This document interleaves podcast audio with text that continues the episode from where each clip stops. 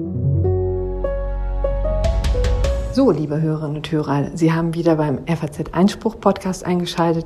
Fürs Protokoll, das ist Folge 171, heute am 23. Juni 2021. Ich kann schon mal ankündigen, das wird keine Folge wie jede andere, denn heute ist Konstantins letzter Tag. Das letzte Mal Podcast, bevor er die FAZ verlässt. Und da habe ich mir natürlich etwas ganz Besonderes einfallen lassen. Einmal wollte ich mit dem Baron in einem Studio sitzen, wie damals vor vier Jahren, als alles begann. Deshalb habe ich mich gestern von Berlin in den Zug gesetzt mit ein paar Flaschen im Gepäck, so wie es sich für einen zünftigen Abschied gehört. Konstantin weiß natürlich nichts. Jedenfalls hoffe ich, dass sich keiner verplappert hat. Schauen wir mal, wie, es, wie er diese Überraschung findet. Oh, nach, nicht dein Ernst. Konsti! Come on! Äh, wir haben uns Ewigkeiten nicht mehr gesehen. Ja, wirklich. Und ich dachte. Hier, ich bin ja völlig. Äh, äh, also, ich hatte ja irgendwie gedacht, was weiß ich, keine Ahnung, vielleicht ist dann irgendwie der Krobock oder sonst wer da, aber ich habe jetzt nicht erwartet, dass du hier sein Doch, es wird eine Sause. Jetzt haben wir uns gesammelt. Eine letzte Folge mit Konstantin. Wir beide hier im Studio versammelt. Ähm, ja, Konstantin, du verlässt uns. Ja, traurig, äh, aber wahr. Also ich meine, nicht nur traurig. Natürlich äh, freue ich mich auch dann auf alles, was die Zukunft bringt. Aber, ähm, aber auf jeden Fall schon auch traurig, gerade was diesen Podcast angeht. Der ist mir ja wirklich ans Herz gewachsen und hat mich auch fast die ganze Zeit hier begleitet. Aber äh, so ist es eben. Manchmal muss man dann eben irgendwie ein Kapitel auch leider abschließen, ja. um ein neues aufzuschlagen. Genau, und wir machen auch weiter. Herzlichen Dank an dieser Stelle übrigens für den Zuspruch, der auch in den letzten Tagen und Wochen durchaus gekommen ist. Ähm, also wir haben verstanden, äh, Sie wollen weiterhören. Wir sortieren uns erstmal ein bisschen und gehen in eine Sommerpause, wie sich das auch gehört. Äh, der Juli über äh, reflektieren wir und äh, überlegen uns, wie es nun weitergehen soll. Und ich würde jetzt mal anpeilen für den August, ähm, dass wir da wieder neu durchstarten. Genaues können wir noch nicht sagen, weil wir da in Gesprächen sind. Aber ich bin da sehr zuversichtlich. Wir wir haben übrigens eine neue E-Mail-Adresse, das habe ich als äh, Neuerung schon gleich mal durchgesetzt, weil ich doch mit Ihnen, liebe Hörerinnen und Hörer, gerne äh, auch in Kontakt bleiben würde und noch näher treten würde. Also es bestehen natürlich die üblichen Kanäle auf unserer äh, Webseite, aber vielleicht insbesondere was die Zukunft des Podcasts angeht, möchte ja vielleicht nicht jeder das quasi in der Öffentlichkeit diskutieren und da kann man sich auch mit Wünsche, Empfehlungen, Anregungen an uns direkt wenden, nämlich unter einspruchpodcast@ faz.de, also Einspruch Podcast in einem Wort. Und dann ja, freue ich mich auch über E-Mails an dieser Stelle. Ja, auch von mir nochmal der dringende Appell, weiter einschalten, sobald es dann äh, mit den neuen Folgen weitergeht. Ich will da nichts hören von wegen, Konstantin ist weg. Ja, ich bin dann halt zwar weg, aber der Podcast geht weiter und wird äh, ganz genauso hörenswert sein wie eh und je. Und insofern äh, bleibt dran nach der kurzen Sommerpause. Ja. Herzlichen Dank auch für, dieses, für diese Unterstützung, Konstantin. So, dann kommen wir doch jetzt mal zu den Themen. Genau, ähm, wir haben äh, nicht so viele, aber ich glaube ganz spannende. Also ähm, das erste jedenfalls, das, äh, das rührt wirklich schon so an die Grundfesten des Strafrechts und der Verfassung und, und äh, dessen, was man so unter Gerechtigkeit versteht.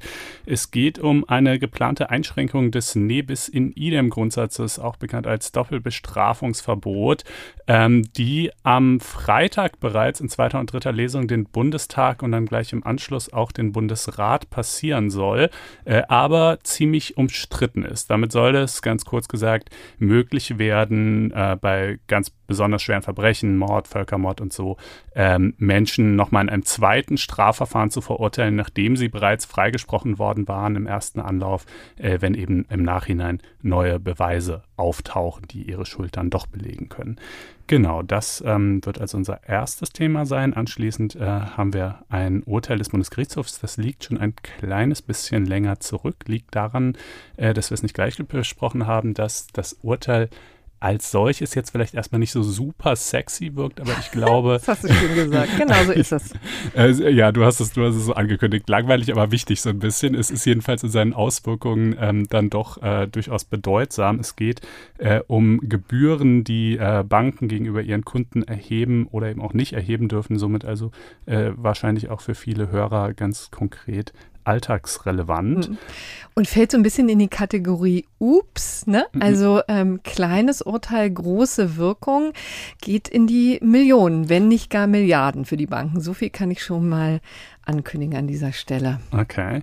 Ja, und dann am Ende steht natürlich wie immer das gerechte Urteil. Diesmal stammt das vom Verwaltungsgericht Berlin, das über Spendenrückzahlungen zu entscheiden hatte, die die äh, Alternative für Deutschland leisten muss. Das äh, greift etwas auf, worüber wir in Folge 104 schon mal gesprochen haben. Ähm, ja, und dann, mein Lieber, gibt es übrigens noch einen kleinen Rückblick. Ach wie? Ist ja jetzt äh, die nächste Überraschung, die du äh, geplant hast? Tatsächlich, ich, also ich feuer hier tatsächlich ein Feuerwerk ich ab. Sitze völlig hilflos in dieser Sendung. Ja. nee, wir gucken noch mal ein bisschen zurück auf die vergangene Legislaturperiode. Konstantin, wir haben tatsächlich fast vier Jahre durchgehalten und tatsächlich parallel zu dieser Bundesregierung die meiste Zeit agiert. Ne? Ähm, also äh, deswegen ja. tatsächlich eine ähm, Legislaturperiode. Und da hören wir mal uns das ein eine oder andere noch an. Okay. Deswegen sitzen wir hier übrigens auch mit einem äh, kleinen Sekt, weil das ja auch zur guten Tradition gehört. Ja. Zu großen Anlässen auch mal äh, die Flasche zu köpfen. Ich erinnere mich noch uns noch an ja. unsere Brexit-Folge mit Zum Beispiel. Gut, also das als ähm, kleiner äh, Anreiz für später. Jetzt geht es aber erstmal sehr äh, staatstragend weiter, ne? Ja, kann man so sagen. Ähm, also ich habe es ja eben schon ganz kurz angerissen. Ähm, es geht eben um die Wiederaufnahme eines eigentlich schon rechtskräftig abgeschlossenen Strafverfahrens. Ähm, solche Wiederaufnahmen sind nur bisher zumindest nur unter sehr strengen ähm, Voraussetzungen möglich. Also zugunsten eines Verurteilten sind sie eigentlich ähm, einigermaßen und einfach, auch nicht also in der Praxis, äh, in der Theorie auch einfacher als in der Praxis, mhm. sagen wir mal so. In der Praxis muss man dann schon echt eine ganze Menge an entlastenden Beweisen, glaube ich, zusammenklauben, damit man damit wirklich durchkommt. Aber das ist natürlich vorgesehen, das ist ja auch richtig so, wenn, wenn es Anhaltspunkte dafür gibt, dass jemand zu Unrecht äh, verurteilt äh, worden ist, natürlich ähm, äh, sollte man dann da prozessual keine Steine in den Weg legen. Andersherum, wenn jemand freigesprochen ist oder vielleicht auch verurteilt wurde, aber wegen einer zu milden Tat, ja, im Nachhinein stellt sich heraus, äh, der hat da eigentlich noch viel mehr ähm, äh, irgendwie angestellt, als wir zum Zeitpunkt der Anklage wussten, dann geht das bisher nur unter sehr bestimmten Bedingungen. Die stehen zum einen 362 der Strafprozessordnung, also äh, zum, äh, für zu milde Verurteilte, zum Beispiel, wenn eine Urkunde, ähm, die im Prozess dann eben eine, eine wichtige Rolle gespielt hat, ein, äh, gefälscht worden war, oder wenn Zeugen oder Sachverständige einen Meineid geleistet haben, oder wenn es strafbare Amtspflichtverletzungen durch den Richter oder den Schöffen vorliegen, ähm, die also vielleicht gar gemeinsame Sache mit dem Angeklagten gemacht haben oder ähnliches, dann äh, ist es möglich. Und Nummer vier, gegenüber Freigesprochenen ist es nur möglich, wenn sie selbst ein glaubhaftes Geständnis ablegen. Also mit anderen Worten, wenn du freigesprochen wurdest, dann hast du es wirklich komplett in der Hand, hm. äh, selbst wenn im Nachhinein irgendwelche Beweise auftauchen, solange du kein Geständnis ablegst, ähm, kann dir auch nichts passieren. Also das macht man natürlich nicht nur aus Jux und Dollerei, das hat schon verfassungsrechtliche, seine verfassungsrechtliche Verankerung, ist ein eher ein Grundsatz quasi nicht für eine Straftat zweimal ja, zur Verantwortung gezogen werden, zu werden. Es soll auch Rechtsfrieden irgendwann mal eintreten. Genau, also das äh, folgt aus 103 Absatz 3 des Grundgesetzes, ist aber natürlich ein Rechtsgedanke, der noch deutlich älter ist als das Grundgesetz. Also schon der Name Nebis in idem sagt uns, dass man das auch im römischen Recht äh, schon kannte. Wenn man allerdings diesen 103 Absatz 3 mal liest, dann ähm, ist das eigentlich im ersten Moment ein bisschen irritierend, denn da steht, niemand darf wegen derselben Tat aufgrund der allgemeinen Strafgesetze mehrmals bestraft werden. Und dann mhm. denkt man so, ja, aber das ist doch hier auch gar nicht die Konstellation. Wenn jemand freigesprochen worden ist, äh, dann ist er ja nicht bestraft mhm. worden. Aber die ganz herrschende Meinung liest das eben im Sinne von, er darf auch nicht mehrmals verfolgt werden. Denn mhm. ich meine, wenn er schon mal bestraft worden wäre wegen dieser Tat, naja, das ist ja irgendwie auch klar, dass wir ihn dann nicht sozusagen verurteilen. Er verbüßt 15 Jahre Haft, dann kommt er raus und, und dann klagen wir ihn einfach wegen derselben Tat nochmal an. Das kann ja irgendwie auch nicht gemeint sein. Also insofern äh, äh, wird das als Doppelverfolgungsverbot eben auch interpretiert. Ähm, aber das wirft natürlich erhebliche Gerechtigkeitsprobleme gleichzeitig auf, weil es hochgradig unbefriedigend ist und umso unbefriedigender, je gravierender die ähm, Straftat denn war, über die wir hier reden. Äh, und es gibt da diesen einen ganz äh, schrecklichen äh, Fall, der auch, glaube ich, mit dafür verantwortlich ist, dass jetzt diese Reform verabschiedet werden soll. Das war ein 17-jähriges äh, Mädchen, also zum Tat Tatzeitpunkt war sie 17 Jahre alt, Friederike von Möhlmann, die auf dem Heimweg vom Musikunterricht ähm, überfallen, vergewaltigt und ermordet wurde. Und man hatte dann damals, also das ist schon über 30 Jahre her, man hatte dann damals einen äh, Verdächtigen ermittelt, der wurde in erster Instanz sogar verurteilt, letzten Endes dann aber nach Revision und so weiter rechtskräftig freigesprochen. Also nicht, weil man seine Unschuld festgestellt hätte, aber eben, äh, weil man es ihm auch nicht mit der hinreichenden äh, Eindeutigkeit nachweisen konnte, dass er es wirklich war. Und bei dem, äh, in, in diesem Fall wurden dann viele Jahre später äh, DNA-Spuren ähm, an der Wäsche und ich glaube auch an, an, dem, an dem Stück Stoff, mit dem das Mädchen geknebelt worden war, von diesem Mann gefunden. Und das wäre aller Voraussicht nach sozusagen genau das Puzzleteil gewesen, was halt im ersten Durchgang gefehlt hat und was dann in einem zweiten Verfahren äh, zu einer Verurteilung geführt hätte. Aber es gab eben kein zweites Verfahren äh, aus dem gerade geschilderten Grund.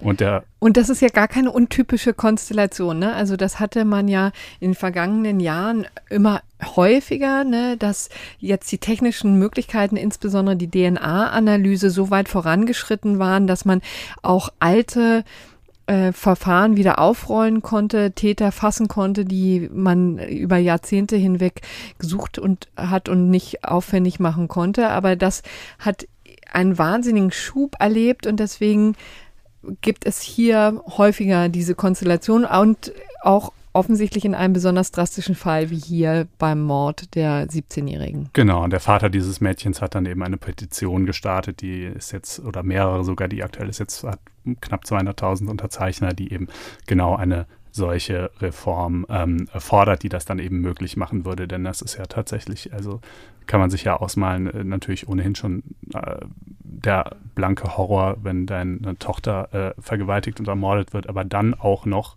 zu wissen, der Typ war es höchstwahrscheinlich, fast mit Sicherheit wohl nach dem Fund dieser DNA. Und äh, der darf jetzt aber frei rumlaufen, weil es im ersten Anlauf nicht geklappt hat. Also das kann man sich, glaube ich, psychologisch leicht ausmalen, was das mhm. dann auch für die äh, Hinterbliebenen äh, in so einem Fall bedeutet. Gut, hier stellt sich jetzt die Frage nicht mehr, denn der mutmaßliche Täter ist inzwischen verstorben, also der wird nicht mehr verurteilt werden, ähm, aber im Hinblick auf äh, viele andere äh, Fälle eben schon. Und ähm, jetzt könnte man ja, also so der erste Instinkt ist ja, oder zumindest mein erster Instinkt ist zu sagen, ja, na klar machen wir das, wieso denn nicht? Also es ist doch, äh, wenn wir doch nun mal im Nachhinein die Schuld beweisen können, dann, dann ist das doch äh, eine ganz klare Sache. Warum, warum sollte der nur, weil er quasi das Glück hatte oder weil er vielleicht auch so geschickt geschickt war, seine Spuren erstmal gut genug zu verwischen oder weil vielleicht auch die Staatsanwaltschaft im ersten Verfahren vielleicht auch nicht alle Ermittlungsansätze voll ausgeschöpft hat. Es gibt ja auch Verfahren, die einfach nicht so suboptimal geführt werden. Warum soll das sozusagen dem Täter zum Vorteil gereichen? Ähm, und äh, naja, was eben natürlich dagegen steht, ist, das hast du ja eingangs auch schon gesagt, der, der Rechtsfrieden und äh, der, was sich natürlich erstmal sehr viel abstrakter anhört als, äh, als äh, das Bedürfnis nach Vergeltung, ja. Äh, und die, die Vorstellung, dass eben doch äh, Dinge irgendwann auch mal ein Ende haben müssten. Ähm, aber ich glaube, zu diesem, zu dem Pro und Contra, da habe ich wirklich so einiges zusammengetragen die letzten Tage, mhm. äh, komme ich gleich noch genauer. Erstmal sage ich vielleicht mal, was jetzt eigentlich konkret in der Reform drin steht. Ja, denn das muss man vielleicht nochmal deutlich sagen. Jetzt so kurz vor Tore Schluss, kurz vorm Ende der Legislaturperiode haben sich CDU und äh, SPD noch zusammengerauft und wollen eine Reform eben durch das Parlament bringen. Genau. Ähm, erste Lesung war Anfang der Woche und zweite, dritte Lesung sind dann eben jetzt Ende der Woche. Also es ist wie allerdings auch viele andere Gesetze ziemlich im Schweinsgalopp. Ähm, und ähm, genau, also jetzt soll es eben eine Ausnahme geben. In 362 Nummer 5 StPO soll die drinstehen für äh, Fälle von Mord sowie ähm, bestimmte Straftatbestände aus dem Völkerstrafgesetzbuch, also Völkermord und Verbrechen gegen die Menschlichkeit. Ähm, nur für diese ja wirklich sehr wenigen Fälle soll es überhaupt möglich sein. Ähm, und das sind, diese Fälle haben alle gemein, dass sie eine ähm, zwingende lebenslange Freiheitsstrafe äh, vorsehen. Anders als, also es gibt ja auch andere Delikte, die, bei denen eine lebenslange Freiheitsstrafe verhängt werden kann, aber nicht muss, so wie zum Beispiel Kindesmissbrauch mit Todesfolge oder so. Da kann es lebenslang vergeben, muss es aber nicht. Und ähm, das wäre aber dann eben tatsächlich auch nicht von dieser Wiederaufnahmemöglichkeit erfasst, sondern eben nur die mit zwingend lebenslanger Freiheitsstrafe. Die haben außerdem auch alle gemein, dass sie nicht verjähren. Und äh, da bringt der Gesetzgeber ja also auch schon, wenn auch in einem anderen Zusammenhang zum Ausdruck, sozusagen, wer das gemacht hat, der soll sich einfach nie sicher fühlen dürfen. Ja, der, da finden wir halt äh, den Aspekt des Rechtsfriedens und dass irgendwann auch mal Gras über Dinge wachsen sollte, äh, nicht so wichtig oder mm, gar nicht wichtig. Ähm, und äh, insofern wäre es irgendwie folgerichtig, das dann äh, auch äh, hierauf zu übertragen, auf diese Wiederaufnahmemöglichkeit.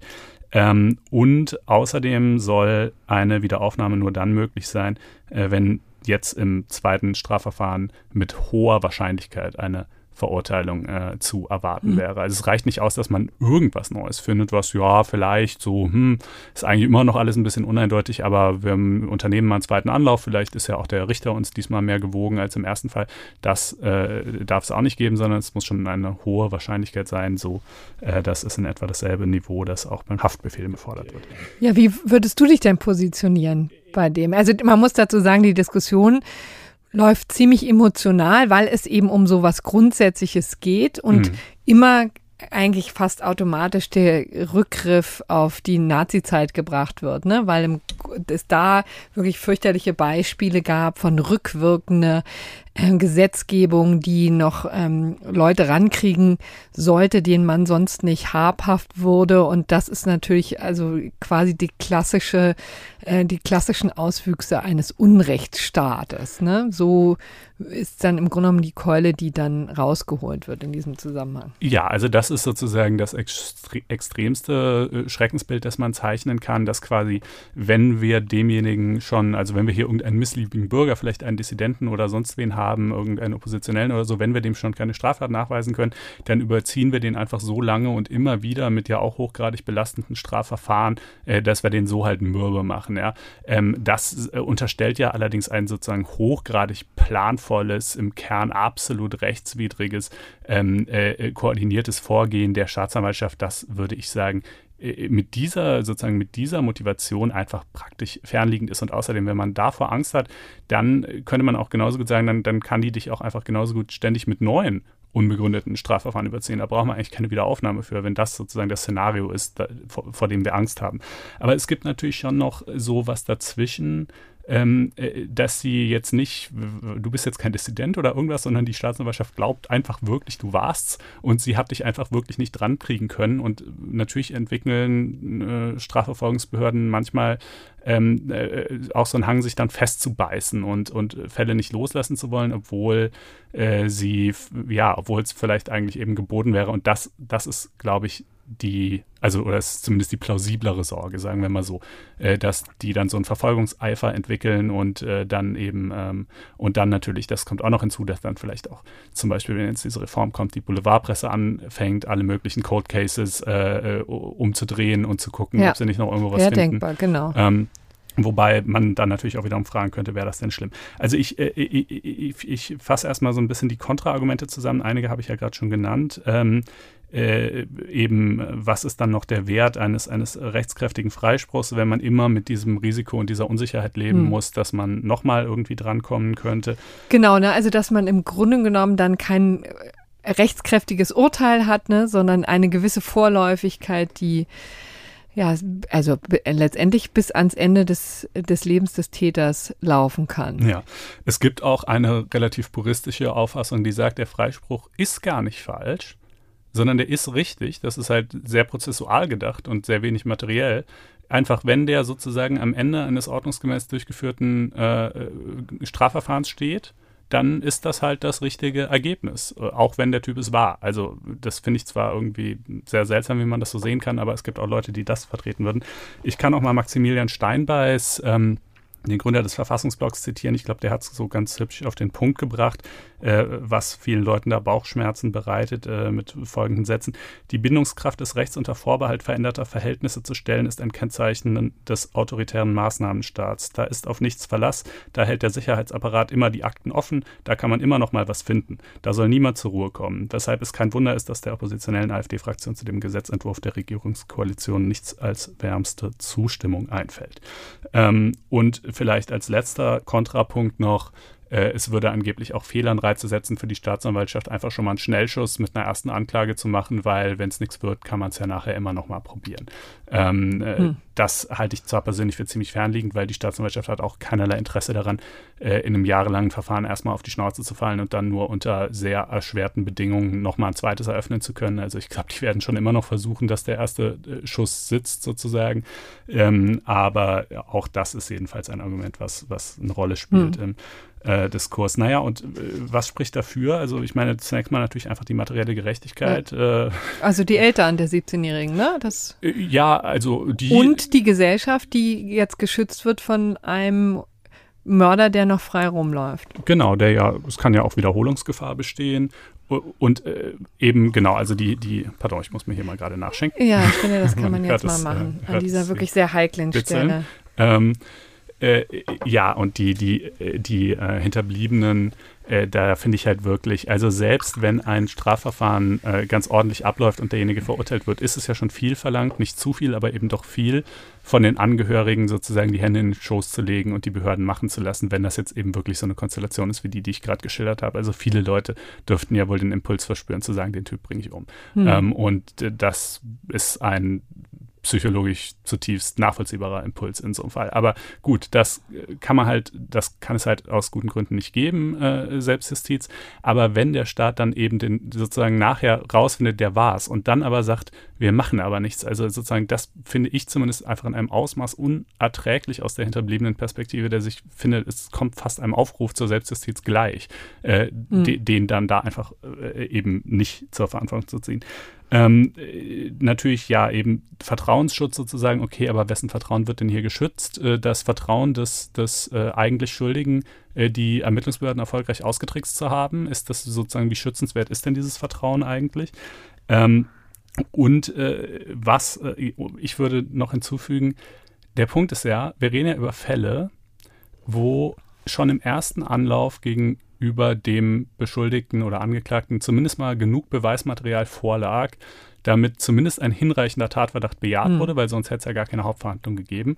Und bei dem auch am Ende der Hauptverhandlung nicht die Unschuld erwiesen war, weil wenn die erwiesen wäre, dann, dann würden wir auch nicht drüber reden, ja, sondern wo es eben dann halt sozusagen nicht gereicht hat für eine Verurteilung. Aber und jetzt taucht dann also später noch ein weiteres schwerwiegendes Beweisstück auf.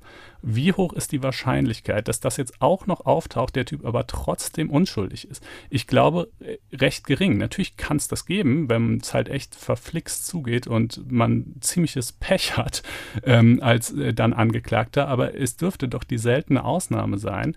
Und äh, sozusagen, und dann hätte man eben nochmal ein zweites Strafverfahren zu erdulden, was natürlich eine erhebliche Belastung ist, gerade bei diesen Tatvorwürfen, die einen dann ja potenziell eben auch lebenslang äh, hinter Gitter bringen können. Aber ich finde, das wiegt einfach weniger schwer als da umgekehrt das Unrecht, das, das äh, darin liegt, dass eben äh, diese Taten ungesühnt bleiben und ähm, vielleicht da nochmal zu ergänzen, es ist ja auch da immer noch möglich, dass am Ende ein zweiter Freispruch steht. Ne? Es, es geht ja nur darum, ein zweites Verfahren überhaupt anzustrengen. Ich finde sozusagen das Lamento in Bezug auf die äh, Rückwirkung natürlich nachvollziehbar und durchaus auch gewichtig, aber es ist schon ein Unterschied, ob ich neue Straftatbestände erfinde, die auf einen längst vergangenen Fall passen, um denjenigen äh, hinter Gitter zu bringen. Ja, das also ist das, ja glasklar genau, verfassungswidrig. Das, das waren ja die, die, die Fälle der Rückwirkungen, die immer so äh, für wahnsinnige Alarmglocken gesorgt haben. Hier geht es ja eigentlich um prozessuale Möglichkeiten, eine Erweiterung von prozessualen Möglichkeiten Ja, es kommt dann eben, ein weiteres Argument ist zum Beispiel, warum soll der geständige Täter, das habe ich ja eingangs gesagt, bei einem Geständnis ist eine Wiederaufnahme möglich, äh, eigentlich schlechter stehen als, äh, als der äh, nicht reuige, nicht geständige Täter, der dann eben erst äh, später ertappt wird. Ähm, und äh, eben auch der Hinweis, dass es sowieso schon verschiedene Durchbrechungen dieses Nebis in idem Prinzips gibt. Ein paar habe ich eingangs genannt. Im Haftbefehlsverfahren kommen noch weitere hinzu. Ähm, also es ist jetzt auch nicht so, als, als würde das Bundesverfassungsgericht sagen, es darf da von dieser Regel überhaupt niemals irgendeine Ausnahme geben. Und ich finde eigentlich sogar, also ich persönlich hätte den Katalog der Taten ähm, sogar noch weitergezogen, weil jetzt ist er ja wirklich extrem eng. Also es ist halt Mord und Völkermord. Völkermord kommt alle Jubeljahre mal ein Verfahren vor und ja, gut, Ja, ein Mord Verfahren vor, genau. Ja. Ähm, und äh, natürlich sozusagen, da, da höre ich schon das Aufheulen aller, die dagegen sind und sich jetzt total bestätigt sehen, weil sie natürlich sagen, äh, äh, Dammbruch-Argument, ja, so eine Reform wird erstmal gemacht und dann wächst der Katalog von Taten, die äh, zur Auf Wiederaufnahme ähm, berechtigen, äh, Jahr für Jahr an. Äh, und da würde ich sagen, ja, let's hope so. Ähm, also natürlich äh, innerhalb gewisser Grenzen. Es kann jetzt äh, sicherlich ja, nicht. Ähm, genau, da würde ich auf die Grenzen doch pochen. Ja, aber ich meine, also es, es, es gibt schon einfach, wie gesagt, so Kindesmisshandlung mit Todesfolge oder so ist jetzt, äh, fällt für mich durchaus in eine ähnliche Kategorie der Unerträglichkeit wie eben Mord ähm, äh, und, und da fielen mir noch ein, zwei andere ein. Natürlich ist die Frage, wo genau zieht man dann die Grenze? Ist nicht einfach zu beantworten, aber äh, diese Frage ist selten einfach zu beantworten und trotzdem mhm. werden halt ähm, Grenzen gezogen. Und ähm, gibt es denn jetzt eigentlich noch ähm, Bedenken oder Zweifel, dass dieses Gesetzesverfahren, ähm, dieser Gesetzentwurf durchgeht oder ist das schon beschlossene Sache sozusagen? Also wie ich so höre, natürlich ist das auch immer nicht hundertprozentig verlässlich, äh, steht die Mehrheit im Bundestag dafür wohl. Äh, er muss aber auch noch durch den Bundesrat und äh, da ist die Sache schwer einzuschätzen. Mhm. Also insofern ist es tatsächlich nicht safe, dass er durchkommt. Ähm, aber gut. Aber das ehrlich gesagt fände ich dann das größere Debakel. Also ich fürchte, jetzt hat man so viele Hoffnung geweckt, dass ich ja. glaube, die Enttäuschung maßlos wäre. Also wenn man so argumentieren kann. Also ich, ich finde, der Rechtsfrieden ist schon auch ein äh, tragfähiges Argument. Nur wenn man sozusagen einmal versucht, quasi die Sache anzugehen, dann muss man es wahrscheinlich auch durchführen und dann im Zweifel vom Bundesverfassungsgericht nochmal überprüfen lassen. Ne? Also jetzt wäre ja dann die Möglichkeit, dass sich die Verfassungsrichter, und das wird wahrscheinlich früher oder später der Fall sein, ne? sich damit nochmal beschäftigen und dann die Grundsätze dieses äh, oder die Grenzen dieses Grundsatzes vielleicht auch nochmal äh, genauer definieren, ja. Ja. Äh, also klar, wenn das verabschiedet wird und dann tatsächlich so ein Wiederaufnahmeverfahren zu einer Verurteilung führt, dann wird, ein, äh, äh wird der Strafverteidiger desjenigen äh, sicherlich äh, es auch mit einer Verfassungsbeschwerde versuchen. Und es ist auch nicht, also ich, aber ich würde sagen, es ist, also ich halte es für wahrscheinlicher, dass das Bundesverfassungsgericht das hält, als dass es es kippt. Es ist jedenfalls keineswegs so, dass man sehenden Auges hier in die Verfassungswidrigkeit äh, reinlaufen würde, auch wenn natürlich die Möglichkeit besteht, aber dann sozusagen, dann muss man es halt als Gesetzgeber, mhm. wenn man es in der Sache für richtig hält, ähm, finde ich, einfach drauf ankommen lassen. Ähm, da muss man sagen, ist die Meinung auch gespalten, ne? in was man lesen konnte in den vergangenen äh, Wochen dazu, ist, gibt es schon auch viele, die denken, die oder die das für klar verfassungswidrig halten. Ne? Deswegen wäre auch eine Klärung von dem Bundesverfassungsgericht vielleicht auch wirklich mal geboten in diesem Zusammenhang. Ja, also das hat die Verabschiedung dessen hat sich auch deshalb so lange gezogen, äh, weil eben gerade das SPD-geführte Justizministerium ähm, eben gesagt hat, sie hätten da starke verfassungsrechtliche Bedenken. Man weiß natürlich bei sowas nie, ähm, wie viel davon ist tatsächlich sozusagen der reinen fachwissenschaftlichen Lehre geschuldet, äh, dass ja einfach der Referent sagt, ich glaube, das Bundesverfassungsgericht wird das kippen und wie viel ist vielleicht auch sozusagen so ein bisschen vorgegeben, weil man es eigentlich politisch nicht so toll findet und ähm, äh, und dann, äh, also man kann hier verfassungsrechtliche Bedenken haben, das ist schon sicherlich richtig, die sind jetzt nicht irgendwie völlig aus der Luft gegriffen, aber ich glaube, dass wenn man politisch davon, wenn die SPD politisch von diesem Vorhaben äh, mehr überzeugt wäre, dann würde sie auch, wäre sie auch leichteren Herzens über diese Bedenken äh, hinweg ja, äh, gegangen, so wie sie es aber jetzt ja letzten Endes dann äh, schon immer noch tut.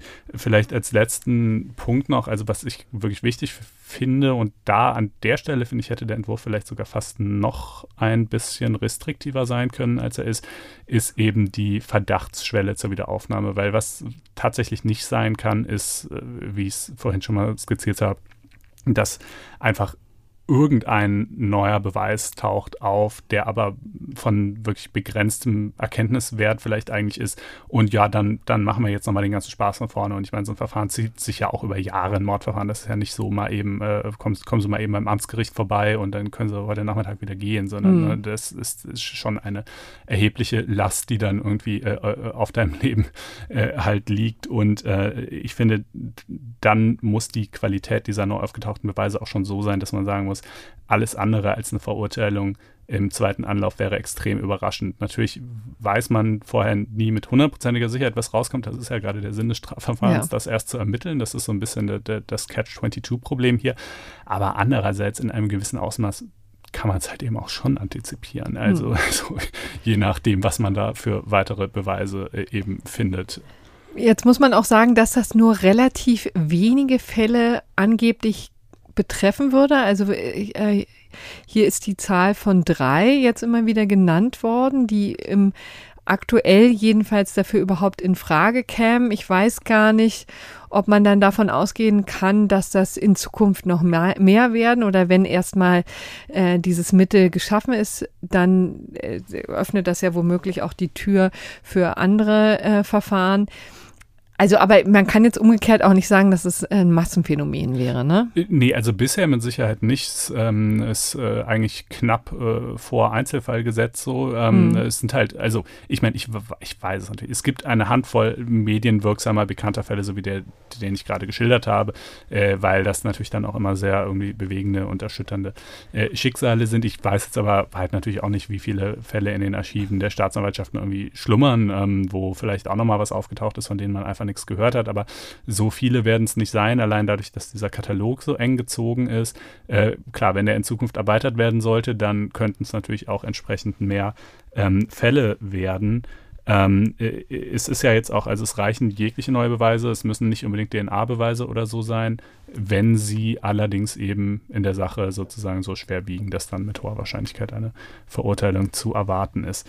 Ähm, ja, also. Ich glaube, damit hätten wir jetzt dieses Thema ausreichend verhandelt, ich denke um auch. mal unseren alten Claim wieder hier rauszuholen. ähm, ja, also wie gesagt, wirklich ein sehr wichtiges, sehr staatstragendes Thema und deswegen ist es höchste Zeit, dass wir jetzt mal zu etwas Leichterem kommen. Bisschen näher an, am Alltag. Ja, äh, hier geht es nur, nur um Geld.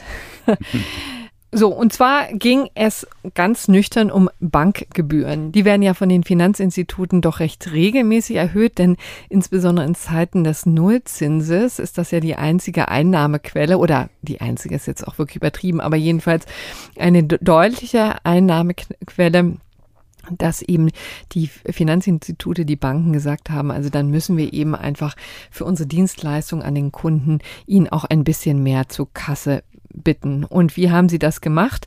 Äh, Sie haben eben in Ihren allgemeinen Geschäftsbedingungen äh, klargestellt, dass Klauseln äh, geändert werden können, wenn der Kunde nicht äh, widerspricht. Also das gilt das Schweigen als Zustimmung, das nennt man Zustimmungsfiktion. Und mit diesem, äh, mit dieser Masche hat der BGH jetzt sehr überraschend Ende April aufgeräumt.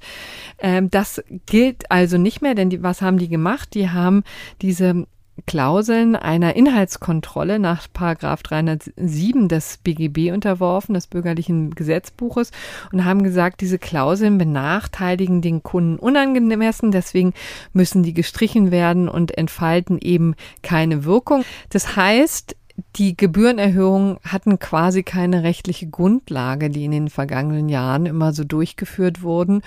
Und äh, das bereitet jetzt tatsächlich Probleme. Also die Gebühren wurden erhoben einfach für die, für, für, was genau? Für die Kontoführung oder für. Äh genau, also wenn du ein Girokonto hast bei der Postbank, das war die beklagte Bank, aber eben auch bei so gut wie jeder anderen Bank in Deutschland, dann werden inzwischen dafür Gebühren fällig. Also mhm. früher waren ja äh, kostenlose Girokonten gang und gäbe, aber es gibt eben immer mehr Gebühren. Also einerseits die Kontoführungsgebühren, dann auch Ge Zahlungen, die fällig werden, wenn du eine Überweisung tätigst und so weiter mhm. und so fort. Und die haben eben die Banken relativ regelmäßig erhöht. Okay, und war jetzt äh, die Existenz dieser Gebühren schlechthin das Problem oder eben die Erhöhung sozusagen? Übrigens noch nicht mal die Erhöhung selber oder auch die Höhe der Gebühren, das ist natürlich den Karlsruher Richtern total schnuppe, sondern die Art, wie sie zustande gekommen sind, nämlich dass die Bank das sozusagen einseitig bestimmt, den den Kunden darüber in Kenntnis setzt und sagt, also ihr habt jetzt zwei Monate Zeit, dagegen vorzugehen. Das, die meisten machen das ja nicht, ne? Die, also die klicken das weg oder gucken sich das nie im Leben an. Also ich, ich weiß zum Beispiel nicht mehr, wie hoch diese Gebühren ja, sind. So. Genau. Und ähm, dann wurde das einfach zwei Monate später gemacht. Und so geht's eben nicht, sagte der Bundesgerichtshof. Und das betrifft eben nicht nur die Postbank. Das war übrigens Verfahren, was die Bundeszentrale für ähm, die, Gottes, genau, für Verbraucherschutz. Das ist immer diese wunderbare ähm, Bundesverband Verbraucherzentrale ja, oder, oder Verbraucherzentrale, das ist der schlimmste Name. Also VZBV, ja. ja. das kann man sich merken. Die Verbraucherzentralen sind da eben gegen vorgegangen, waren erfolgreich. Und jetzt ähm, haben die Banken zwei Probleme, und zwar, wie gesagt, alle, so gut wie alle. Ähm, die müssen nämlich einerseits sich eine neue äh, Art überlegen, wie sie künftig ihre Gebühren, Gebührenerhöhung oder überhaupt Änderungen an den allgemeinen Geschäfts Geschäftsbedingungen durchführen wollen, weil sie brauchen ja die aktive Zustimmung der Kunden. Das ist überhaupt nicht trivial. Man könnte sich jetzt vorstellen, dass es eben so läuft wie beim Datenschutz. Da musst du ja auch immer aktiv einwilligen. Aber wie das sozusagen in diesem Zusammenhang dann genau laufen kann, wird man wahrscheinlich auch sehen, aber vor allen Dingen auch für die Vergangenheit ist, ein, ist das ein Riesenproblem. Ne? Denn äh, jetzt ist klar, also spätestens seitdem die schriftlichen Urteilsgründe Anfang Juni veröffentlicht wurden, ist eben klar, dass die Kunden auch rückwirkend ihr Geld zurückfordern können. Ähm, das ist dann einfach die ungerechtfertigte Bereicherung, die die dann geltend machen. Ne? Also auf Bereicherungsrecht einfach ähm, pochen. Das müsste jeder Einzelne machen übrigens. Und dann für die vergangenen drei Jahre ist jetzt auch nicht ganz trivial. Ja, und die Banken haben schon deutlich gemacht, dass sie es den Kunden da auch nicht besonders einfach machen. Also sie schmeißen jetzt ihnen nicht gerade das Geld hinterher. Also man muss schon wirklich aktiv werden, aber den Banken, so kann man sagen, schlottern die Knie und ähm, eben übrigens auch nicht nur den Banken, sondern auch der Bankenaufsicht. Und spätestens dann merkt man, dass dieses Urteil wirklich echt eine ziemlich große Nummer ist, weil jetzt sich auch die BaFin eingeschaltet hat, also die Bundesanstalt für Finanzdienstleistungsaufsicht und ähm, gewarnt hat, dass jetzt Rückstellungen gebildet werden müssen für die Kundenforderungen. Die Deutsche Bank hat schon gesagt, dass sie allein für dieses laufende Quartal Rückstellungen bildet von 100 Millionen Euro und das auch für die nächsten weiteren zwei Quartale so tun wird. Das sind also insgesamt 300 Millionen, die sie da mal zu Buche ähm, schlägt äh, für dieses Problem. Die anderen Banken haben sich noch nicht so dezidiert geäußert, aber es könnte sein, dass das in ähnlichem Ausmaß äh, ja da zu Buche schlägt und man muss auch, also die BaFin zumindest fürchtet, dass auch vielleicht das eine oder andere Institut sogar in die Knie gehen könnte. Okay, also ich meine, klar, 100 Millionen Euro oder dann 300 Millionen Euro sind natürlich einerseits irgendwie viel, aber andererseits äh, auf auf äh, das Vermögen der Deutschen Bank gerechnet, äh, würde ich denken, dass das jetzt wahrscheinlich nicht sozusagen der Schlag ist, der sie in die Knie zwingt. Aber klar, vielleicht bei irgendwelchen auch kleineren Kreditinstituten, die ohnehin äh, schon äh, ziemlich am Kämpfen sind, äh, mag das anders sein. Und es klingt für mich, wenn du sagst, die Banken werden es den Kunden äh, nicht leicht machen. Und es ist ja natürlich das alte Problem, äh, bei jedem einzelnen Kunden wird die Rückforderungssumme jetzt wahrscheinlich ja. überschaubar sein. Ist ja nicht so, dass man da leider nicht so, dass man da jetzt äh, mit Tausenden von Euro zu rechnen hätte. Es macht halt, die, die Summe macht es dann halt aus.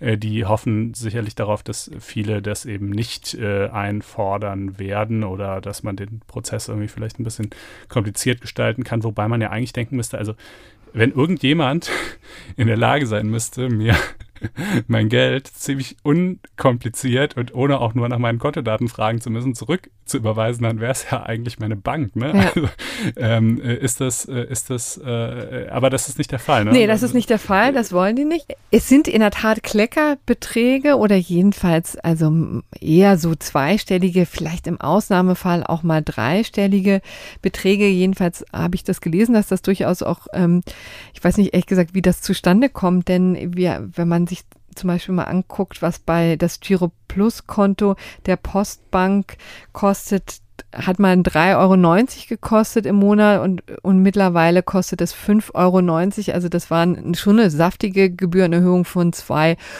Euro im Monat. Die kannst du jetzt für die letzten drei Jahre zurückfordern. Da bist du eben in einem mittleren zweistelligen Betrag. Ne? Das ist ja eine gute Frage, ob man dafür kämpfen sollte. Also es, es wäre doch eigentlich ein schönes Feld für diese Legal Tax, ja, ne? also weil es, es genau der, der, der, der, klassische Anwendungsfall ist eigentlich trivialer Sachverhalt, aber trotzdem nervig zu machen. Also freut man sich als Kunde, wenn man da einfach so ein benutzerfreundlich gestaltetes Ding in fünf Minuten durchklicken kann und die dann alles weitere übernehmen, würde ich jetzt mal so denken. Genau, also die Verbraucherzentrale macht das einem sehr leicht, weil sie so Musterbriefe erstellt hat, die man sich dann ausdrucken kann und ausfüllen und losschicken schicken kann. Aber es geht noch einfacher in der Tat über Ligetext, die da jetzt auch zum Beispiel in Berlin sitzen oder solche Dinge ohnehin auf anderem Gebiet ja automatisiert durchführen und auch das natürlich in diesem Fall. Und ich glaube, das ist auch der Punkt, der den Banken da auch sehr viel Sorge macht, weil es eben so unfassbar äh, einfacher geworden ist, ne, mhm. in den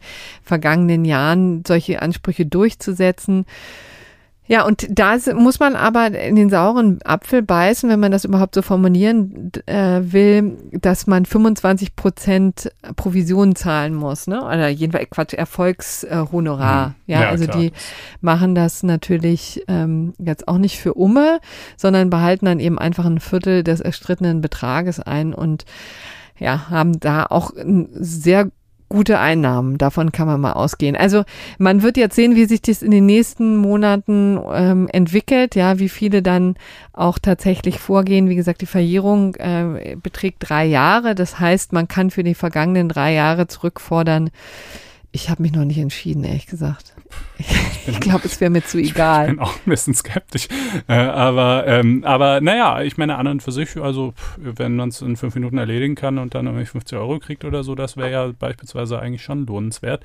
Ähm, aber wir, wir, wir sind da wie Olaf Scholz, der, der nicht weiß, wo die Benzinpreise liegen. Das, ja, ja, genau, ne? Also man muss eben auch sagen, ich, ich finde, der Unrechtsgehalt hält sich da so ein bisschen in Grenzen. Ne? Also ich finde natürlich diese Zustimmungsfiktion auch nicht ähm, besonders überzeugend. Überzeug ja, richtig, aber man muss auch sagen, dass die beiden unteren Instanzen das vielleicht noch äh, kurz zum Schluss, äh, ja, das auch anders gesehen haben. Also der BGH hat sich da schon, hat da wirklich auch schon eine ziemliche Bresche für den Verbraucher geschlagen ist, die unteren Instanzen haben immer sich auf einen anderen Paragraphen, auf Paragraph 675g des BGB ähm, da berufen und gesagt, also der eben Ausnahmen für Zahlungsdienstleister vorsieht, die schon ziemlich großzügig sind ich finde, das ließ sich schon hören, ne? Also mhm. und irgendwie muss man das ähm, Ganze ja auch vereinfachen und handhabbar machen. Also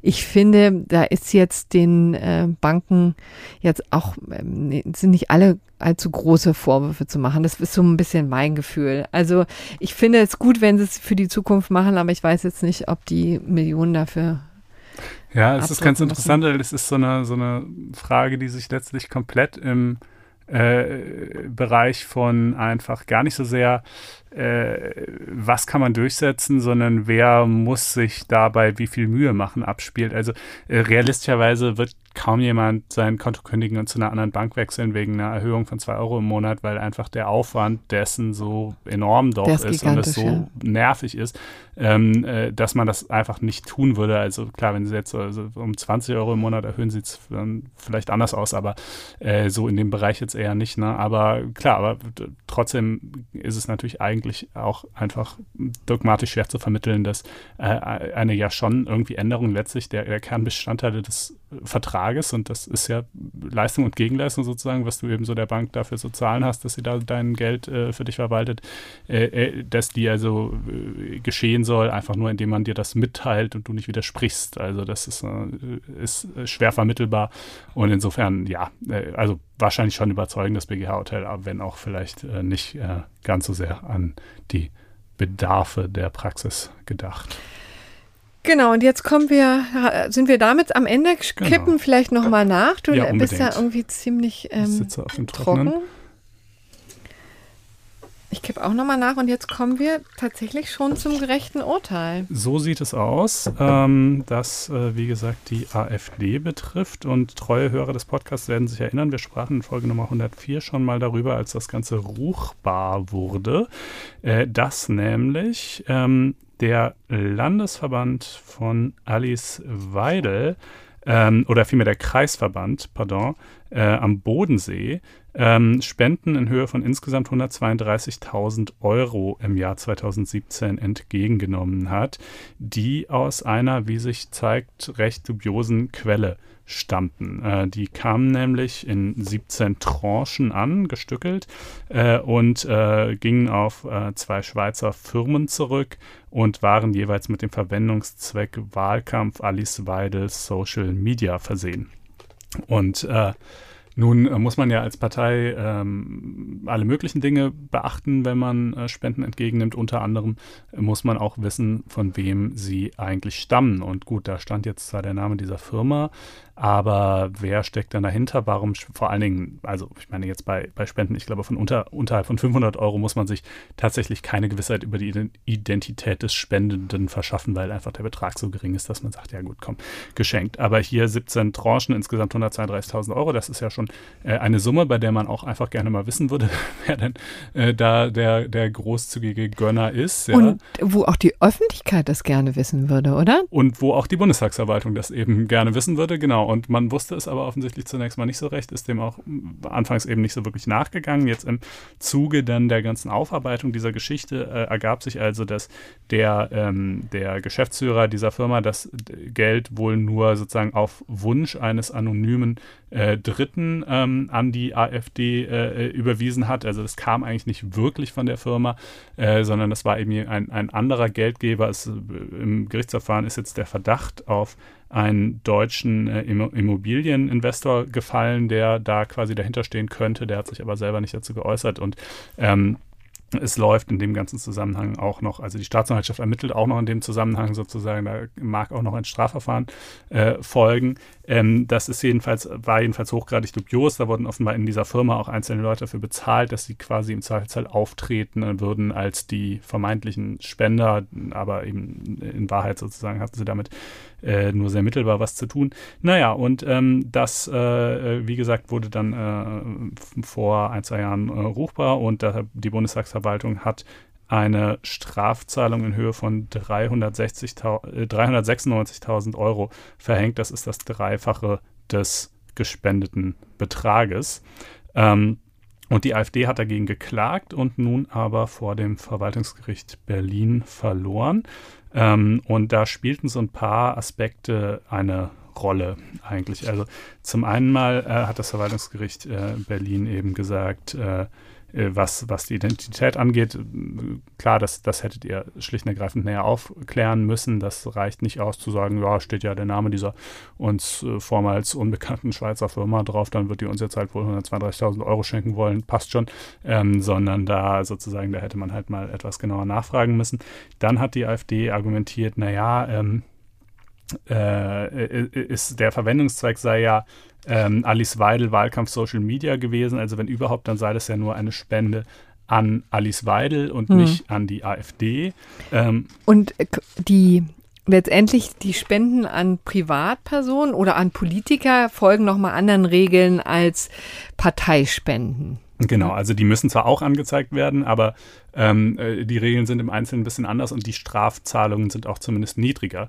Ähm, aber äh, auch das hat das Gericht hier nicht gesehen, weil es eben sagt, nein, nein, also es ging ja schon ähm, auf das Konto des Kreisverbandes der AfD.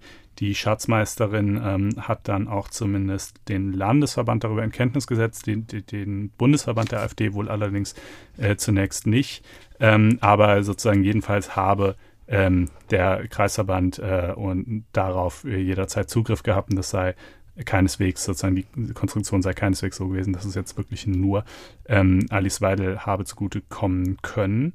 Ähm, und äh, natürlich dann, was die, was die AfD so ein bisschen äh, empört ist, dass sie sagt, naja, also wir haben das ja alles inzwischen längst zurückgezahlt.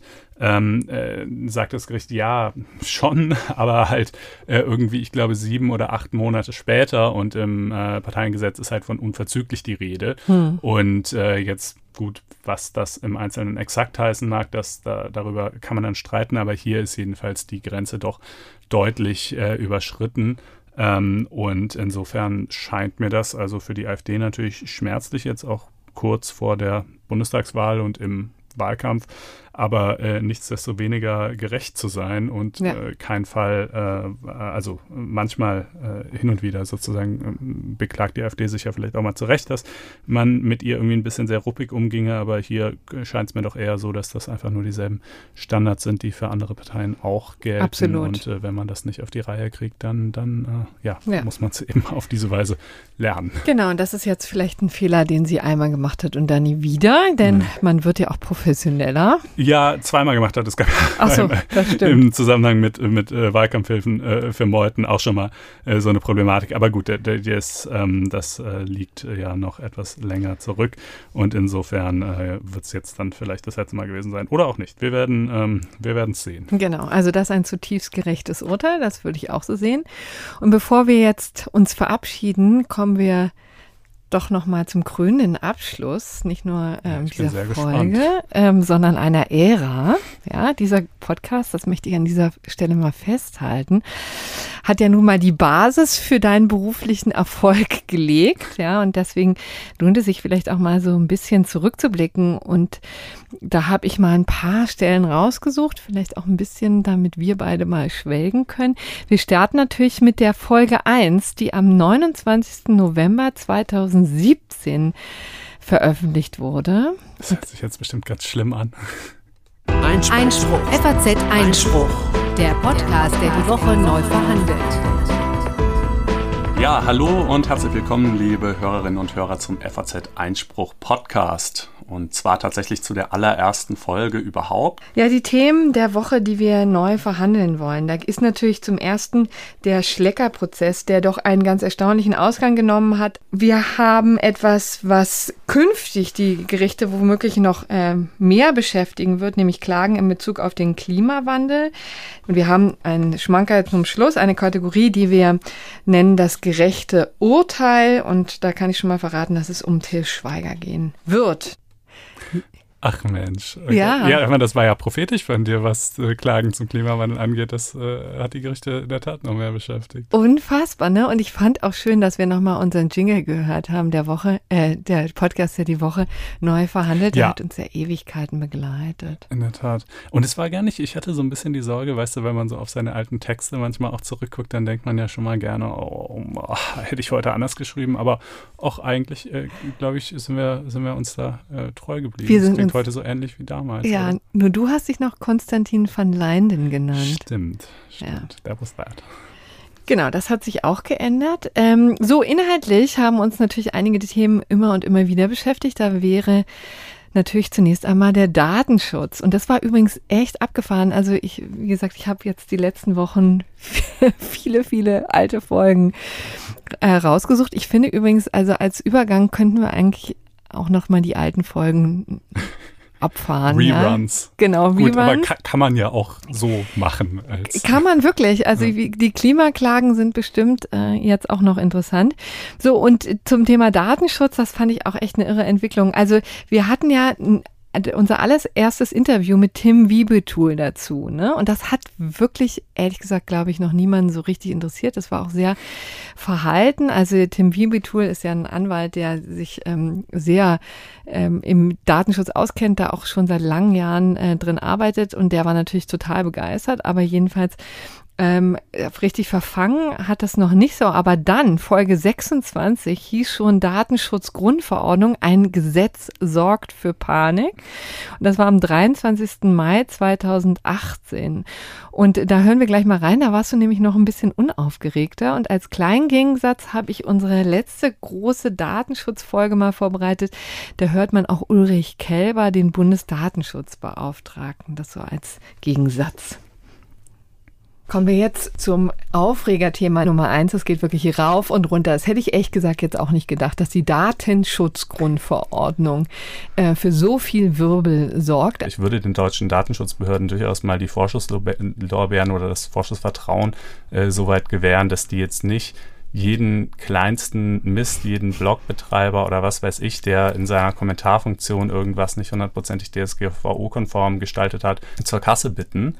Música Aber das erreichen sie doch durch Vertrauen und nicht durch, jetzt müssen aber endlich mal alle. Dann werden die Leute sich verweigern und bestimmte Dinge anders machen. Nee, das, Herr Kälber, glaube ich, äh, ist gerade genau vielleicht der zentrale Punkt, an dem wir unterschiedlicher Auffassung sind. Ich habe ja ebenfalls ein freiheitliches Gesellschafts- und Menschenbild und ich möchte natürlich auch, dass jeder am Ende selber entscheiden darf, was er teilt und was nicht. Aber die, ich glaube, wir haben eine andere Sicht auf sozusagen das, was die Default-Einstellung sein sollte und die psychologischen Effekte und die Akzeptanzeffekte, die zu erwarten Daten sind. Sie persönlich würde ich jetzt mal annehmen, nutzen bestimmt auch die Corona-Warn-App und Sie persönlich würden bestimmt auch, wenn Sie ein positives Testergebnis über die Corona-Warn-App bekämen, das sofort mit allen Ihren Kontakten teilen, um die zu warnen. Aber wir sehen nun mal leider einfach an den Zahlen, die ich eingangs genannt habe, dass die meisten Leute das nicht tun. Ja. ja, das war äh, ein bisschen andere Tonlage, wobei ich äh, zu meiner Verteidigung, also ich, ich, ich weiß gar nicht, ob ich du einen Radikalisierungsprozess äh, durchgemacht habe. Ich, ich hoffe ja eigentlich, äh, da, dass ich äh, auch heute noch äh, zu einem äh, differenzierten Blick, äh, selbst bei diesem Thema, äh, in der Lage bin. Und es stimmt ja auch, die Daten, äh, was ich sagte, natürlich haben die Datenschutzbehörden nicht jeden kleinen Blogbetreiber rangenommen, das können sie schon aus Kapazitätsgründen gar nicht.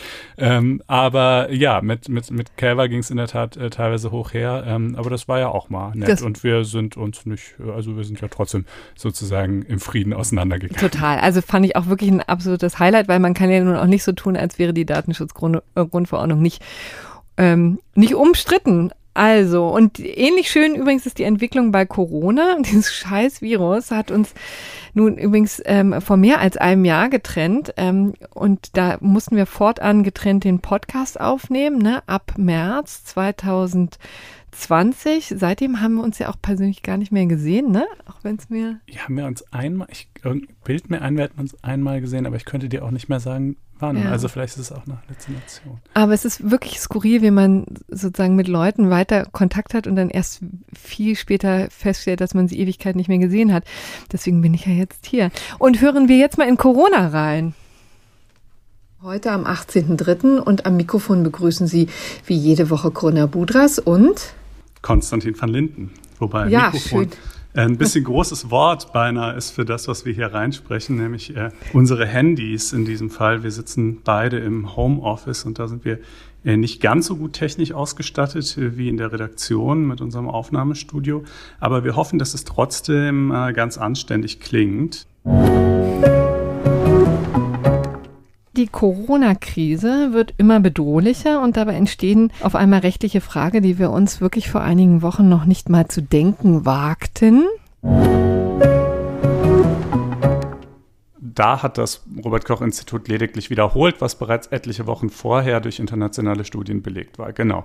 Und das alles interessiert die Politik offensichtlich einfach einen feuchten Kehricht. Ich finde es auch so verräterisch. Jens Spahn hat in einem Interview zu dem Thema so in einem Nebensatz eigentlich, ich denke nicht, dass er da eine große Ansage mitmachen wollte, aber gesagt, es gibt kein Recht auf Party. Ja? Mhm. Wo ich einfach sagen muss, doch, doch natürlich gibt es ein Recht auf Party. Es gibt auch ein Recht auf äh, im Grunde erstmal alles andere, sofern es eben äh, sich im Rahmen der Gesetze bewegt und nicht die Rechte Dritter verletzt und so weiter. Es nennt sich einfach allgemeine Handlungsfreiheit.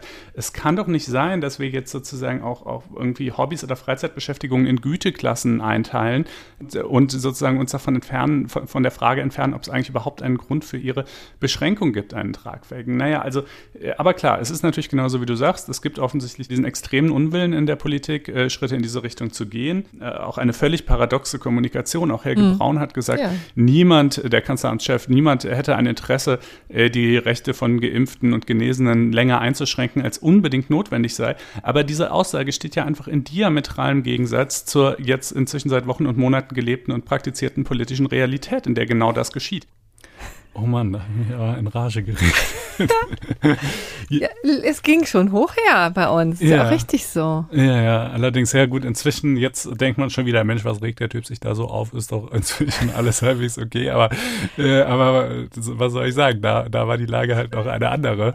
Ähm, und äh, und äh, ich äh, fing langsam an, mit den Hufen zu scharren. Ja, so, ich habe aber noch mehr. Konstantin und ich standen ja außerdem am Anfang einer sehr beeindruckenden Live-Karriere. Ja, die erste Live-Show haben wir total unverwüstlich auf dem Anwaltstag in Mannheim, glaube ich, ne? Ja, ich aufgenommen. Da hat es übrigens echt noch kaum einer zugehört, muss man sagen. Aber das hat sich ja dann Gott sei Dank geändert. Wenn ja. wir da mal rein. Folge 28 heute am 7. Juni 2018. Diesmal ist es ein ganz besonderer FAZ-Einspruch-Podcast. Wir ähm, senden nämlich live äh, vom Deutschen Anwaltstag in Mannheim.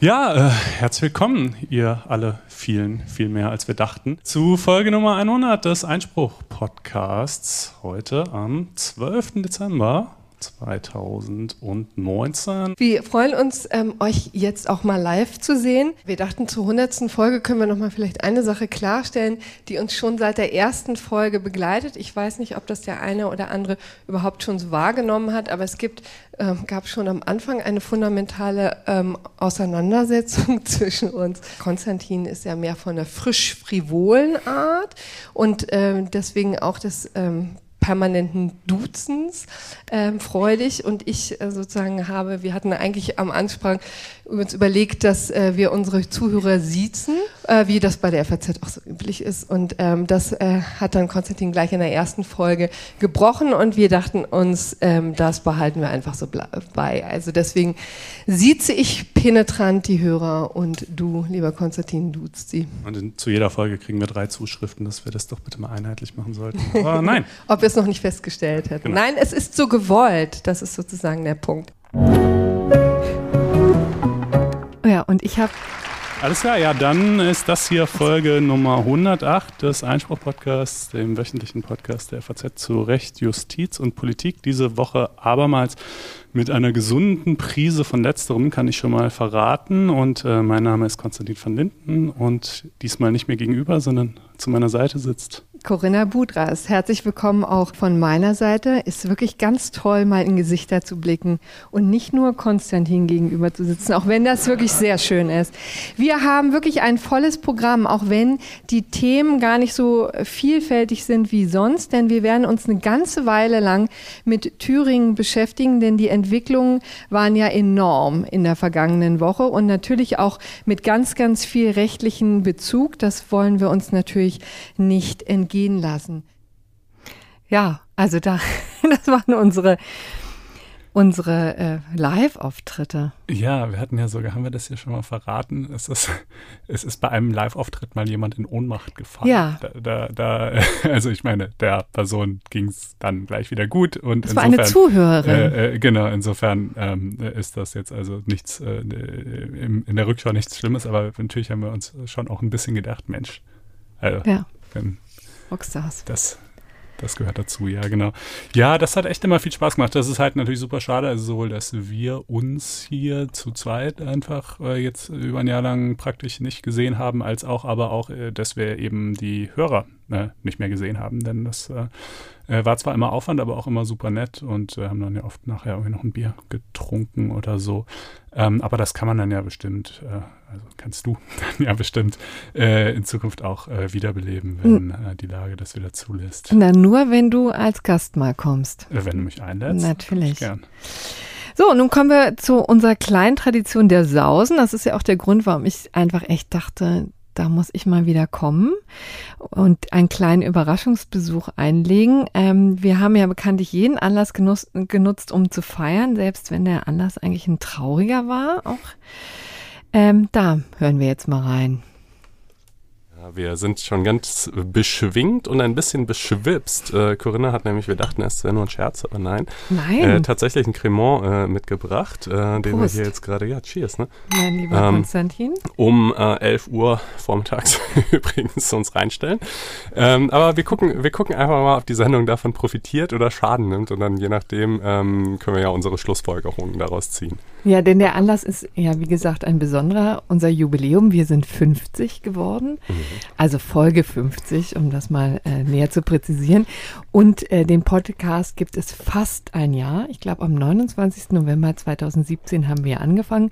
Mit Schlecker übrigens an der Klimaklage und Donald Trump und seinen Belästigungsvorwürfen. Ähm, all das hat uns damals beschäftigt und ähm, wir hatten keine Ahnung, wohin die Sache läuft. Aber jetzt bekommen wir doch wirklich ganz wunderbares Feedback. Und deswegen wollen wir übrigens auch gleich nochmal anstoßen auf Philipp E. Punkt. Ach ja, richtig. Ja. Cheers, Philipp. Cheers. Denn Philipp hat äh, letzte Woche sein Prädikatsexamen abgelegt. Und zwar nur durch uns. Das fand ich wirklich ein ganz, ganz Ich weiß nicht, ob es wirklich nur durch nee, uns ich, war. Das. Also, mein Lieber, er hat es so formuliert. Nur durch das kontinuierliche Hören eures gut recherchierten Podcasts habe ich gestern mein zweites Prädikatsexamen ablegen können. Und das ist jetzt wichtig für auch viele andere. Es kam die Dieselaffäre in allen Rechtsgebieten dran, ebenso auch der Hamburger Forst. Hambacher. genau. Es ist tatsächlich eine ganz besondere Folge. Es ist nämlich die letzte Folge, haben wir gestern festgestellt, äh, mit den Briten als EU-Mitglied. Ne? Am ja. Samstag äh, ist es äh, soweit und äh, wir ähm, haben auch eine Art gefunden, damit äh, fertig zu werden. Ja, denn hier steht ein großer Tanker voll mit Pims. Genau, genau. Den und, werden wir jetzt im Laufe der Sendung leeren. Und, und wer äh, das übrigens nicht kennt, das ist eben ein äh, Kultgetränk der Briten. Angeblich soll das auch die britische Königin äh, sich öfter mal äh, genehmigen beim Polospielen. Okay, Oder? hilft vielleicht ja. der Treffsicherheit. Und wir haben hier auch noch After Eight stehen. Ja, was ich ein bisschen pervers finde, aber. Äh, ja, aber da stoßen wir jetzt mal an. Jo, genau. In diesem Sinne. Ähm, Prost. Auf den Brexit. Das ist irgendwie ein bisschen makaber auch. Nee, es ist im Grunde genommen. Man muss es sich schön trinken. Anders. Man muss sich schön trinken und es soll ja auch dazu dienen, dass äh, unser Bedauern über die ganze Misere Ausdruck zu verleihen. Mhm. Ja. Ja, so gesehen äh, passt das. Genau. Aber gut, ich meine, wir haben den, den ganzen, das Ausscheiden der Briten aus der EU äh, hinreichend begleitet über begleitet, Monate ja. hinweg. Ja, und diese Zuschrift, die da, äh, die wir da zitiert haben, da, von der Sorte haben wir ja tatsächlich im Laufe der Jahre doch auch einige bekommen. Das hat uns natürlich auch immer äh, enorm gefreut, wenn Leute dann tatsächlich äh, das auch irgendwie praktisch äh, verwerten konnten, was wir hier so äh, erzählen. Und äh, noch mehr freut es uns natürlich, wenn sie dann auch nach dem Examen trotzdem dranbleiben, weil es äh, auch darüber hinaus irgendwie äh, spannend ist. Aber ja, das jedenfalls ähm, an alle Studenten und Referendare unter euch. Äh, gibt uns, glaube ich, äh, viel, das zu wissen, dass äh, wir da irgendwie so eine Präsenz für viele von euch sind. Ja, das ist wohl wahr. So, und schließlich, jetzt kommen wir zum letzten Teil, möchte ich unseren Hörerinnen und Hörern deine Jugend auch nicht vorenthalten. Ich sag mal nichts, wir hören mal rein. Tick-Tack, du Primat. Recht kommt langsam und hart. Recht gewinnt eiskalt wie Stalin Stalingrad. Ja, liebe Hörerinnen und Hörer, das war Jan Böhmermann, aka Polizistensohn, aka Deutschlands Staatsmimose Nummer 1 mit seinem ziemlich wacken Track, wie ich finde, recht kommt. Äh, aber wir haben den trotzdem ausgewählt zum Einstieg, weil er eigentlich ganz passend ist. Recht ist nämlich tatsächlich gekommen vom Verwaltungsgericht Berlin am gestrigen Tage. Dass Böhmermanns Klage gegen die Bundeskanzlerin in allen Punkten abgewiesen hat und worum es dabei geht und warum ich das sowohl rechtlich richtig als auch emotional befriedigend finde. Dazu kommen wir im späteren Verlauf der Sendung. Oh Mann, äh, ja, ja, gut. Also ich meine, ich bin ja immerhin äh, dann noch beruhigt äh, festzustellen, dass die Zeilen nicht äh, von mir waren, aber äh, der Versuch ganz besonders hart im Vortrag zu klingen, ist äh, tatsächlich äh, echt gesagt, nicht gut gealtert. Ich, ich wollte aber echt jetzt auch eigentlich das Wort Jugendsünde schon nochmal zurücknehmen, denn ich, also es war herrlich experimentell, ne? Immer mal wieder was anderes probiert, um Recht und Jura äh, an die äh, an die Hörer und Hörerinnen zu bekommen. Ja, ja da muss man auch mal ein bisschen innovativ sein. Also insofern war das jetzt mal ein kleines Potpourri aus den vergangenen vier Jahren. Wie gesagt, eine Legislaturperiode haben wir fast geschafft. Und jetzt bleibt mir eigentlich nur, Konstantin, dir von Herzen zu danken, dass du vor vier Jahren diesen Gran diese Idee zu diesem grandiosen Podcast gehabt hast und wünsche dir von Herzen, dass dein nächstes journalistisches Projekt mindestens halb so viel Spaß macht. Dann wäre es, glaube ich, schon auch ziemlich gut. Absolut. Ja, und ähm, Ach Mensch, ja, ich fange gleich an zu heulen hier. Ähm, aber wir sind ja noch auf Sendung. Äh, insofern, ja, was soll ich sagen? Also dir natürlich tausend Dank mit dir. Quatsch ich gleich auch einfach nochmal, wenn die Aufnahme fertig ist. Aber, äh, aber eben auch den Hörern, die uns ja doch in großer Zahl auch äh, teilweise echt mehr oder weniger über die ganze Zeit äh, treu geblieben sind. Das ähm, freut uns sehr. Das ist ja dann, sind dann ja schon auch irgendwie viele Stunden, die ihr äh, mit uns äh, verbracht habt, so im Lauf der Jahre. Und ähm, ja, das ist einfach, äh, war sehr, sehr ähm, belohnend äh, für uns. Und äh, nochmal der äh, dringende Appell, äh, eigentlich fast schon Befehl, ähm, ihr schaltet auf jeden Fall wieder ein, sobald es hier weitergeht. Ähm, ich bin dann zwar nicht mehr dabei, aber ich kann ja vielleicht irgendwann, wenn äh, Corinna das macht, mal als Gast da sein. Absolut. Und, ähm, genau. Und ich zitiere deine Tweets. Ja, wunderbar, so machen wir es. Wunderbar. Also dann wünschen wir Ihnen, liebe Hörerinnen und Hörer, ein paar schöne Sommerwochen. Bitte bleiben Sie uns gewogen. Ich komme wieder, keine Frage. Tschüss. Ciao.